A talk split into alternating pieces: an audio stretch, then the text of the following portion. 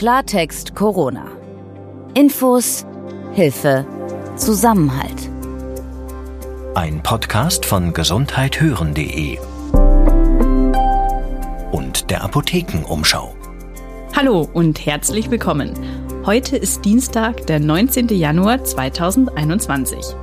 Mein Name ist Anja Kopf und zusammen mit meinem Kollegen, dem Arzt und Chefredakteur der Apothekenumschau, Dr. Dennis Ballwieser, geht es in eine neue Folge unseres Corona-Podcasts. Hallo auch von meiner Seite. Heute soll es nochmal um das Thema Impfung gehen. Genauer gesagt darum, wie so ein mRNA-Impfstoff funktioniert. Das ist die Grundlage für diese beiden Corona-Impfstoffe, die bisher in Deutschland zugelassen sind. Und die funktionieren ein bisschen anders als normale Impfstoffe, die wir schon kennen. Dazu haben wir uns den Immunologen Professor Dr. Hans-Jörg Schild von der Universität Mainz eingeladen. Außerdem haben wir wieder ein paar Zuschriften von Ihnen im Gepäck, die wir im zweiten Teil des Podcasts beantworten möchten. Wenn Ihnen auch weiter medizinische Fragen unter den Nägeln brennen, dann schreiben Sie uns an redaktion.gesundheithören.de. Klartext Corona kommt von gesundheithören.de und wir gehören zur Apothekenumschau. Bisher haben knapp eine Million Menschen die erste Corona-Impfung erhalten. Doch viele Menschen, die zögern auch und sind sehr besorgt. Im Internet, da lese ich immer wieder hitzige Diskussionen, ob man sich impfen lassen sollte oder besser abwarten oder sich auch gar nicht impfen lassen sollte. Und auch in meinem persönlichen Umfeld, unter meinen Freundinnen und in meiner Familie, da gibt es viele, die ganz schön unsicher sind. Was ich ja irgendwo auch nachvollziehen kann. Denn die Impfung, die ist neu und es gibt noch wenig Erfahrungswerte. Bisher gab es auch noch gar keinen Impfstoff, der so funktioniert hat wie die beiden sogenannten mRNA-Impfstoffe der Unternehmen BioNTech und Moderna. Das sind die beiden Impfstoffe, die bisher in der EU zugelassen sind. Doch vielleicht hilft dir auch ein bisschen Wissen über diesen Impfstoff gegen diese Vorbehalte. Darum habe ich Professor Hans-Jörg Schild in diese Folge eingeladen. Er leitet das Institut für Immunologie der Universitätsmedizin Mainz. Von ihm möchte ich wissen, wie Impfstoffe im Allgemeinen und der Corona-Impfstoff im Besonderen funktioniert und welche Nebenwirkungen ganz realistisch gesehen eintreten könnten. Herr Professor Schild, herzlich willkommen bei uns hier im Podcast. Ja, schönen guten Tag fangen wir jetzt mal so mit den Basics an. Wenn wir eine Impfung bekommen, dann war das bisher entweder ein Totimpfstoff, zum Beispiel bei einer Tetanusimpfung oder Diphtherie, oder ein Lebendimpfstoff wie bei Impfungen gegen Masern, Mumps oder auch Röteln. Können Sie denn kurz erklären, was der Unterschied zwischen diesen beiden Impfstoffen ist und wie diese Impfstoffe funktionieren? Ja, also der, der Unterschied zwischen diesen beiden Impfstoffen lässt sich vom Namen ableiten. Bei den Totimpfstoffen äh, werden in der Regel äh, inaktivierte Erreger oder auch ähm, Bestandteile von Erregern für die Impfung verwendet. Und dann bildet sich eine Immunantwort gegen diese Erreger, die in der Regel ähm, zu einer Antikörperbildung führt oder auch zu einer Aktivierung von T-Zellen, die dann ähm, infizierte Zellen im Körper spezifisch erkennen können.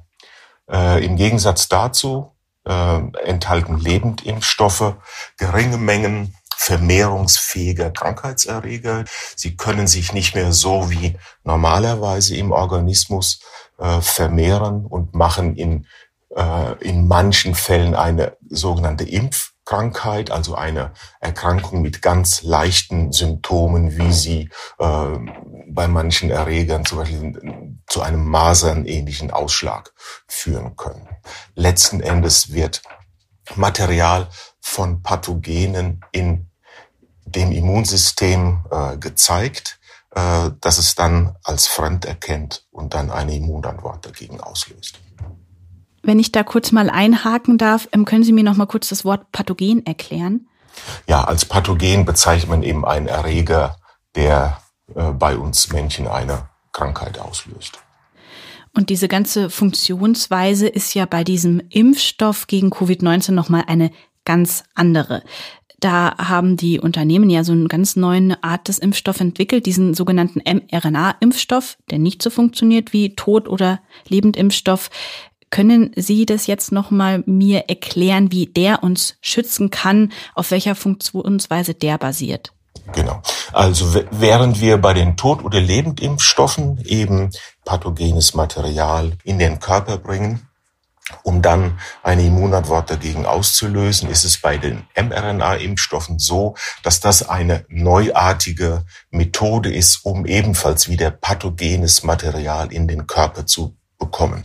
Ähm, das geschieht über mRNA, die dann wenn sie dann in Zellen gelangt, und das ist das, was passiert, wenn der Impfstoff eben in, intramuskulär injiziert wird, ähm, gibt es spezielle Zellen des Immunsystems, die dieses Material aufnehmen und in diesen Zellen entsteht dann aus der mRNA äh, das Protein. Ab da läuft das gleich. Wir haben ein Protein im Organismus, das das Immunsystem als fremd erkennt und dann wird ab diesem Zeitpunkt eben eine Immunantwort gegen dieses fremde Protein in Gang gesetzt. Das heißt also, das Besondere an dem mRNA-Impfstoff, dass er einfach nochmal viel, viel kleiner ist sozusagen und einfach nur ein Bruchstück von diesem, diesem Eiweiß hat und daraus bildet sich dann Schritt für Schritt dann eine Immunantwort. Genau, also das mRNA-Molekül kodiert für ein Eiweißmolekül Genau, das vom Erreger kommt und sowohl bei dem BioNTech-Impfstoff als auch bei dem Moderna-Impfstoff wird da mRNA genommen, die für das Spike-Protein kodiert. Das heißt, die Zellen, die die mRNA dann aufnehmen, machen das Spike-Protein. Und damit kann dann das Virus nicht mehr an unsere Zellen andocken. Na, damit wird erstmal eine Immunantwort induziert, zum Beispiel Antikörper gegen das Spike-Protein. Und diese Antikörper verhindern, dass das Spike-Protein an unsere Körperzellen andocken kann und unsere Zellen infizieren kann. Darüber hinaus, und das machen mRNA-Impfstoffe besonders gut, wird auch gleichzeitig eine sogenannte T-Zell-basierte Immunantwort induziert. Dort werden sogenannte Killerzellen generiert, die ebenfalls gegen äh, das Spike-Protein gerichtet sind und dann Zellen ähm, zerstören, die Spike-Protein-Bruchstücke auf ihrer Oberfläche tragen. Das heißt, wir haben also eine Immunantwort, die sich zum einen Antikörper vermittelt gegen Freiviren richtet und verhindert, dass Freiviren, die dann zum Beispiel im Blut sich befinden oder in anderen Flüssigkeiten, andere Zellen infizieren können. Und zum anderen haben wir eine T-Zell-basierte Immunantwort, die dafür sorgt, dass Zellen, in denen sich das Virus gerade vermehren möchte, um dann wieder andere Zellen zu infizieren, zerstört werden. Wäre also auch ein, ein doppelter Schutz gegen das Virus. Genau. Mhm. Genau. Die Impfung schützt also dann mich persönlich, aber wichtig wäre ja auch, dass ich, wenn ich das Virus in mir trage, auch nicht weitergeben kann. Kann das dann auch dieser Impfstoff oder einer dieser beiden Impfstoffe leisten? Das kann momentan noch nicht gesagt werden. Also ähm, das ist, wäre ja eine, wie man sagt, sterile Immunität, die dann induziert wird durch die Impfung. Ob das wirklich auftritt, ist noch nicht geklärt. Äh, es gab Tierversuche, in denen äh, in Affen das untersucht wurde. Da gibt's den ein oder anderen Impfstoff, der momentan noch in der Entwicklung ist, äh, wo diese Möglichkeit besteht, ähm, dass die Impfung wirklich dazu führt, dass ähm, sich das Virus eben in dem Organismus nicht mehr vermehren kann. Ob das bei uns Menschen auch so der Fall ist, das können wir momentan noch nicht sagen. Also es gibt Hinweise darauf, dass es einen gewissen Schutz gibt. Ähm, also in der Gruppe der immunisierten Personen in den Studien war es so, dass bei zufälligen Tests dort weniger Personen an einer sogenannten asymptomatischen Infektion leiden. Ja, und da konnte eben auch in dieser Gruppe gezeigt werden, dass dort ähm, der Anteil einer, einer Infektion in diesen Personen niedriger ist, aber eben noch nicht, das ist noch, die Datenlage ist noch in keinem Zustand, dass man sagen kann, dass das schützt. Und es gibt viele Wissenschaftler, Kollegen, die davon ausgehen, dass das unter Umständen nicht erreicht wird. Was aber erreicht wird, ist eine deutliche Reduzierung der Symptome, der Krankheitssymptome und unter Umständen eben auch eine Reduktion der Viren, die in einem ähm, Organismus, in einem Mensch eben dann vorkommen und damit sinkt natürlich dramatisch die Möglichkeit, die Wahrscheinlichkeit, dass diese Person dann andere infiziert. Nun ist es ja bei den beiden zugelassenen Impfstoffen so, dass man da zweimal geimpft werden sollte, um einen guten Schutz zu haben.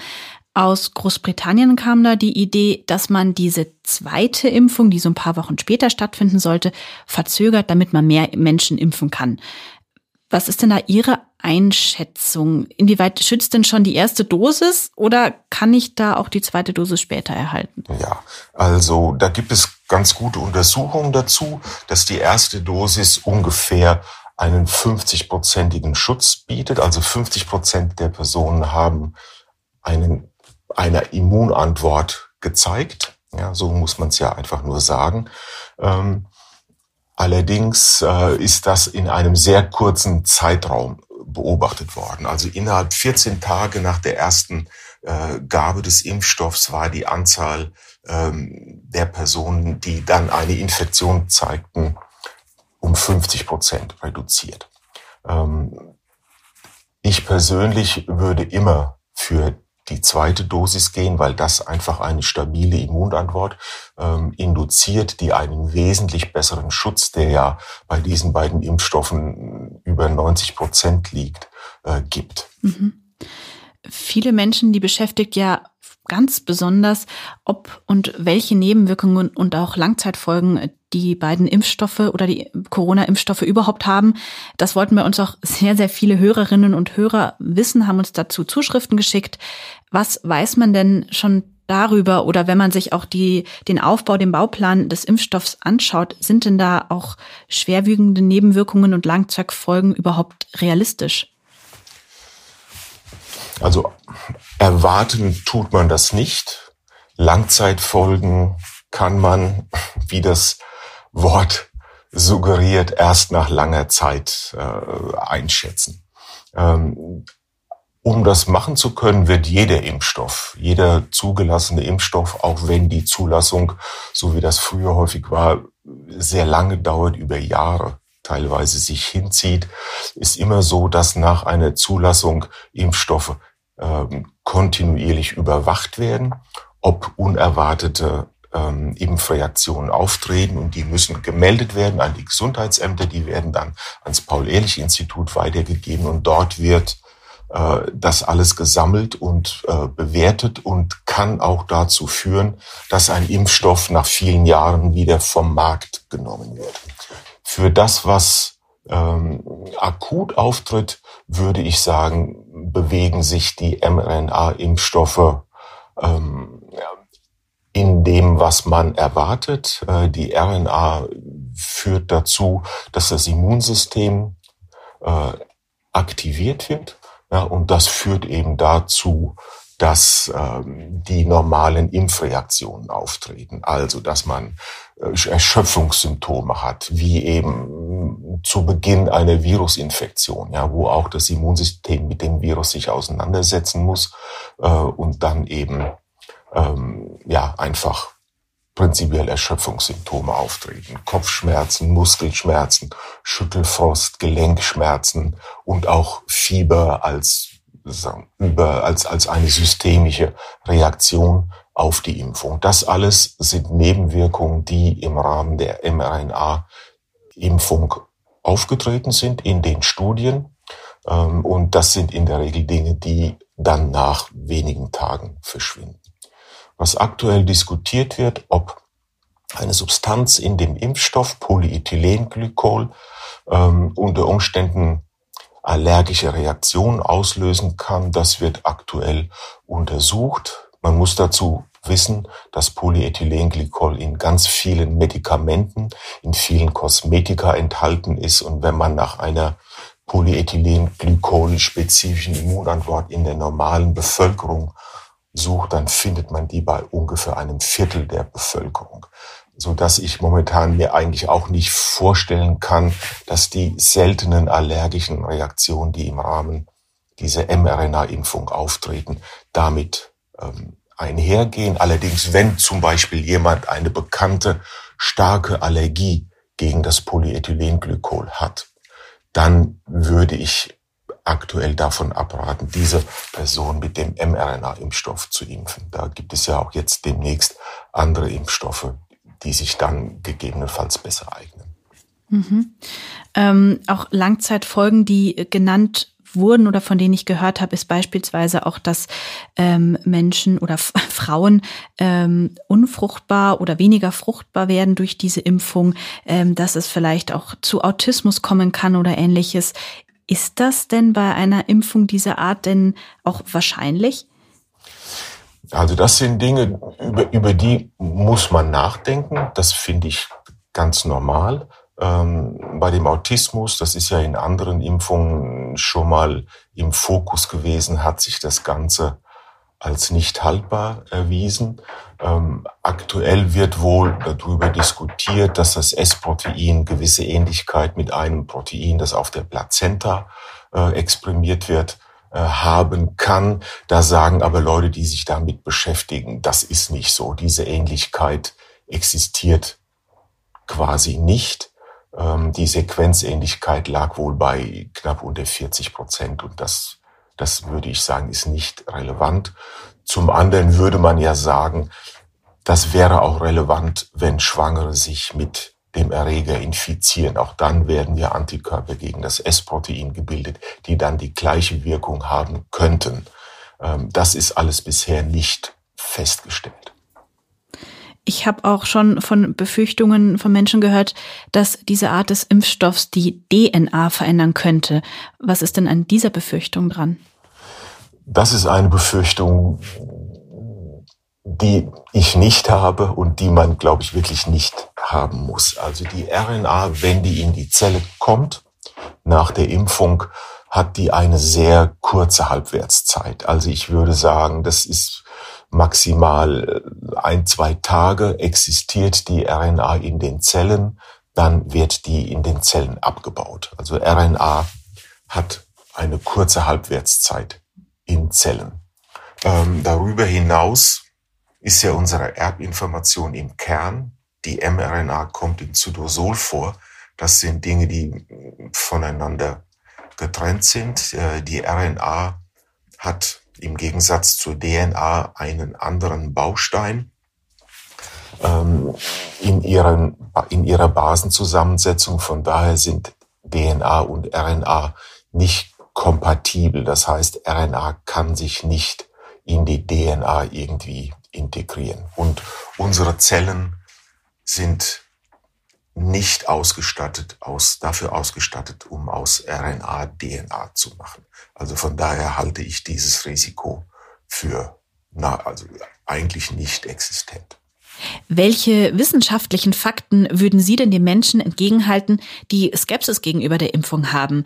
Also damit meine ich nicht unbedingt äh, Impfgegner, sondern ganz einfach Menschen, die zurückhaltend sind, weil sie einfach Bedenken haben. Es ist eine Abwägung von Risiken. Niemand kann sagen, dass eine Impfung völlig risikofrei ist. Allerdings würde ich sagen, ist in dieser Situation die Abwägung äh, ganz klar zugunsten der Impfung äh, im Vergleich dazu das Risiko einer Infektion mit allem, was sich daraus ergibt, ähm, einzugehen. Und wir sind ja aktuell immer noch dabei zu lernen, was für Nebenwirkungen, auch langfristige Nebenwirkungen eine Coronavirus-Infektion haben kann, auch bei milden Verläufen. Deswegen würde ich eben in dieser, in dieser Abwägung für eine Impfung plädieren. Herr Professor Schild, ich danke Ihnen vielmals, dass Sie sich Zeit für dieses Gespräch genommen haben. Gern geschehen. Vielen Dank. Machen Sie es gut. Bevor es nun zu unserer Frage- und Antwortrunde mit Dr. Dennis Ballwieser geht, hören Sie eben noch einen kurzen Spot. Gesund ernähren, das wollen wir uns doch alle. Aber was bedeutet gesund essen eigentlich? Wie schaffe ich das? Antworten darauf gibt euch jetzt das Buch Gesunde Ernährung aus der Apothekenumschau Buchreihe. Darin erfahrt ihr, wie ihr mühelos eure Ernährung auf lecker und gesund umprogrammieren könnt und warum Gesundheit auf dem Teller nichts mit Verzicht zu tun hat mit über 80 Rezepten und vielen Zubereitungstipps. Das Buch Gesunde Ernährung der Apothekenumschau gibt's in eurer Apotheke, im Buchhandel oder online unter shop.apothekenumschau.de. Nun geht es aber um die Fragen, die Sie uns zugesendet haben. Neben der Impfung wirft ja auch das Themenfeld Masken immer wieder neue Fragen auf. Ein brandaktuelles Thema, ja auch deshalb, weil seit gestern in Bayern alle Menschen in Supermärkten und in Tram, Bahn und Bus eine FFP2-Maske tragen müssen. Dennis, so eine FFP2-Maske, die kostet ja mehr als zum Beispiel so eine OP-Maske. Naheliegend ist es also, dass man die FFP2-Masken mehr als nur einmal trägt. Darum möchte ich nochmal die Frage aufgreifen, die wir ja auch schon öfter hier im Podcast besprochen haben. Wie oft und wie lange kann ich denn eine FFP2-Maske tragen? Wenn man sich das anschaut, was die Hersteller dazu schreiben, dann liest man normalerweise irgendetwas zwischen drei und sieben, vielleicht acht Stunden, die so eine FFP2-Maske getragen werden kann.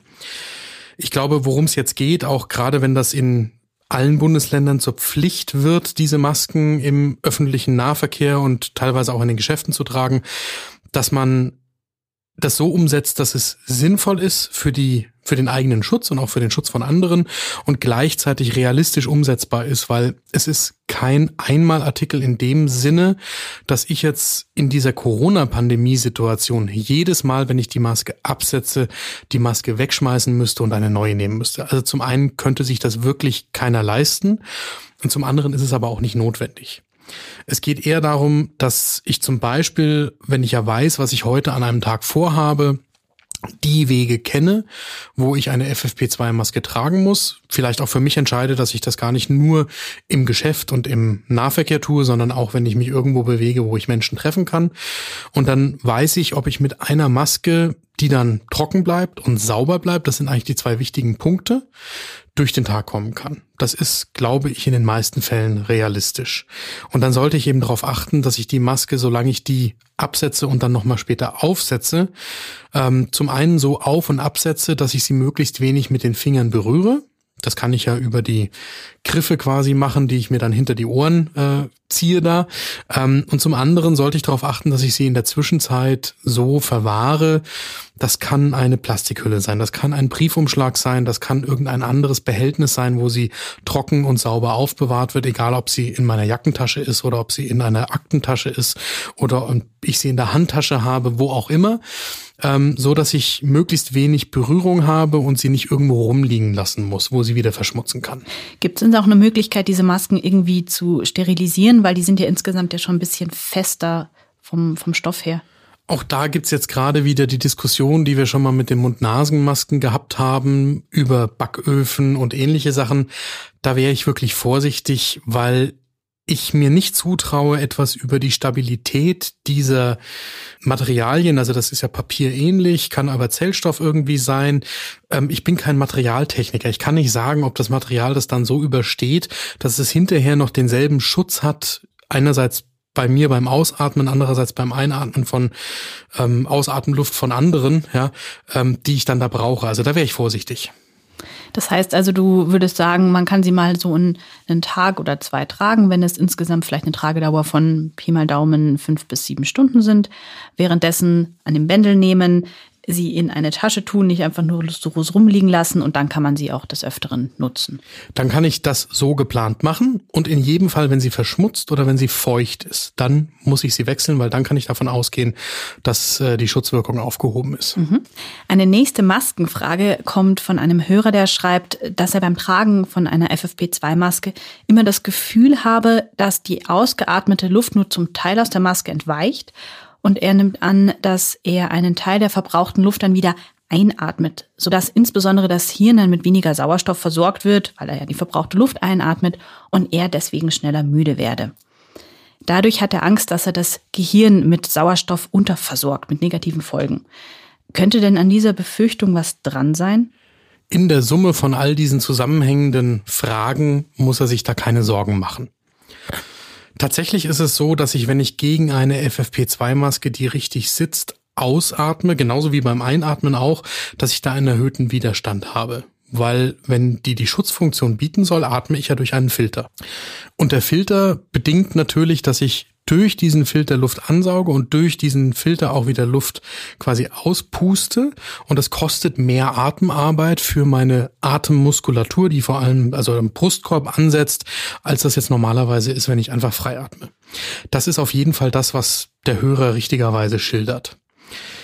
Jetzt ist es grundsätzlich sowieso immer so, dass wir einen Teil, das ist das sogenannte Totraumvolumen, was wir quasi immer bewegen beim Atmen, wo aber keine frische Luft dazukommt, ähm, das atmen wir immer mit. Das heißt, da ist immer so eine kleine Mischung, auch wenn wir normal atmen, zwischen frischer Luft mit 21 Prozent Luftsauerstoff normalerweise enthalten ähm, und eben diesem Totraumvolumen, wo auch schon wieder ausgeatmete Luft drin ist, also das, was an äh, CO2 quasi eigentlich aus dem Körper raus soll. Das mischt sich sowieso, so dass der Anteil vom frischen Luftsauerstoff, der dann tief unten in der Lunge ankommt, sowieso schon ein bisschen gemischt ist.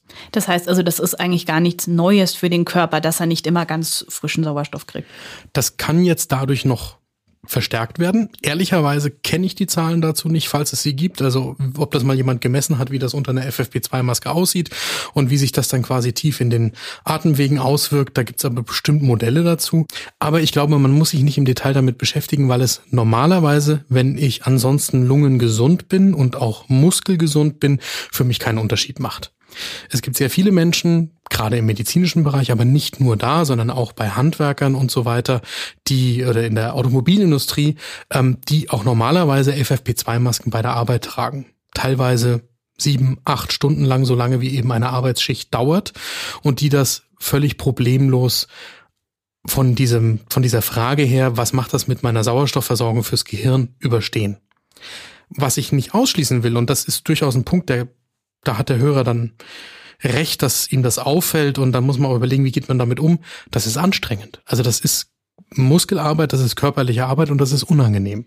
Vor allem, weil ja jetzt viele Leute diese Maske tragen müssen, die ja eben nicht unbedingt jung und fit und sportlich sind und eben auch so dieses Lungenvolumen haben, sondern ja gerade für die Älteren, die geschützt werden müssen, für die kann ich es mir ja vorstellen, dass das mit diesem Luftwiderstand noch viel schwieriger wird. Genau, und dann ist, ist nicht das eigentliche Problem, dass da zu wenig Sauerstoff irgendwo bei mir ankommen würde, aber es macht einfach müde, es ist anstrengend, es ist unangenehm.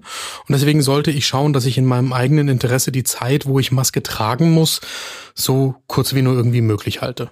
Heißt also auch da zusammengefasst, ähm, das hat keine negativen Folgen für das Gehirn. Also man bekommt immer ausreichend Sauerstoff, aber man wird müde durch das Tragen der Maske, weil es einfach sehr, sehr anstrengend ist, da ordentlich Luft zu holen. Genau. Ähm, darauf gleich eine Anschlussfrage von einer Hörerin, die, du hattest das gerade schon erwähnt, in ihrem Beruf, sie arbeitet in einem chemischen Labor, äh, den ganzen Tag eine Maske tragen muss. Sie muss sich auch körperlich anstrengen, also für sie ist es auch schon ziemlich anstrengend, wie sie in der Mail geschildert hat. Jetzt möchte sie wissen, ob ein gezieltes Training der Lunge oder auch der Atemtechnik dabei helfen kann, dass ihr und auch anderen Menschen eben das Atmen durch die Maske leichter fällt.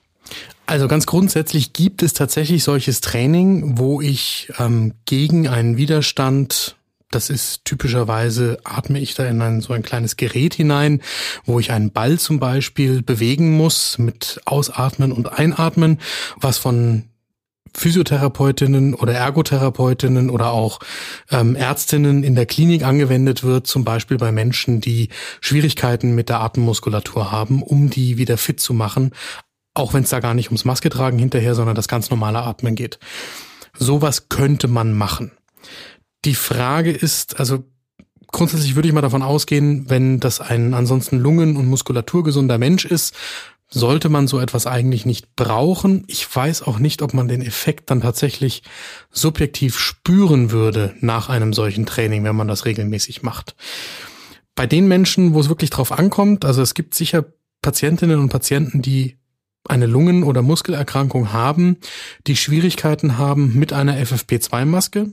Die sind aber typischerweise auch wegen dieses Themas bei Ärztinnen in Behandlung und sollten mit den Ärztinnen drüber sprechen, ob es sinnvoll ist, da so ein Training zu machen, ob es irgendwelche Einschränkungen gibt wegen der FFP2-Masken und wie sie persönlich damit umgehen sollten. Mhm. Und unsere letzte Frage, die interessiert mich persönlich auch besonders, weil ich selber regelmäßig joggen gehe und da fragt ein Hörer, warum Jogger und Radfahrerinnen keine Maske tragen müssen. Denn er schildert so eine Situation, die Fußgänger halten auf dem Gehweg schön Abstand, dann kommen Joggerinnen, Radfahrer keuchend an und laufen ohne Abstand einfach so zwischen den Menschen durch. Und der Hörer merkt auch an, dass durch dieses keuchende Ausatmen sicherlich Aerosole verbreitet werden, ähnlich wie beim Singen. Was meinst du denn dazu? Ich würde mal sagen, das ist einer der Gründe, weshalb im Moment alle Ärztinnen, Wissenschaftlerinnen, Politikerinnen sehr darauf bedacht sind, uns allen immer wieder nahezulegen, so wenig wie möglich Zeit im Prinzip außerhalb der eigenen Wohnung zu verbringen und irgendwo anderen Menschen begegnen zu können. Es mag so sein, dass es auch richtigerweise das Joggen jetzt nicht verboten ist und dass man auch es ist, glaube ich, nicht praktikabel beim Joggen Maske so zu tragen, dass die Maske noch einen Schutz bringt. Also das geht einfach nicht. Und wir haben es ja gerade auch schon besprochen gehabt, durch den Luftwiderstand wird einfach dem Jogger nach irgendwie zehn Minuten die Puste ausgehen und er wird einfach entnervt aufgeben. Entweder das oder die Maske verrutscht und er atmet halt an der Maske vorbei, dann habe ich auch wieder nichts gewonnen. Aber es wäre schon im Moment sinnvoll, also wer gerne joggen geht, was auch natürlich gesund ist und weiter betrieben werden sollte, sollte auf der einen Seite schauen, dass er vielleicht Zeiten nutzt, wo sehr wenige Menschen nur auf der Straße unterwegs sein müssen, für die Arbeit zum Beispiel, oder solche Strecken wählt, wo er möglichst wenige andere Menschen trifft. Und wenn ich auf der Straße unterwegs bin und da kommen mir ständig Jogger entgegen, muss ich vielleicht versuchen, einen anderen Weg zu wählen, wenn es mir irgendwie möglich ist. Also das Hauptziel muss einfach sein, so wenig andere Menschen wie möglich zu treffen, weil natürlich ähm, hat der Hörer hier an der Stelle recht. Also wenn ich durch eine solche Wolke gehe und da sind jetzt die Viren wunderbar in der Aerosolwolke drin und ich atme die ein, dann habe ich natürlich ein höheres Risiko, als wenn ich durch normal hinter spazierengehenden Menschen zum Beispiel hinterhergehe mit einem gewissen Abstand. Das wäre also auch der Appell an alle, die joggen, Radfahren, ähnliches, auch sich da an die Abstandsregeln zu halten und einfach, wie es jetzt in der ganzen Pandemie ist, einfach Rücksicht und Menschenverstand walten zu lassen. Das ist, glaube ich, genau der Punkt.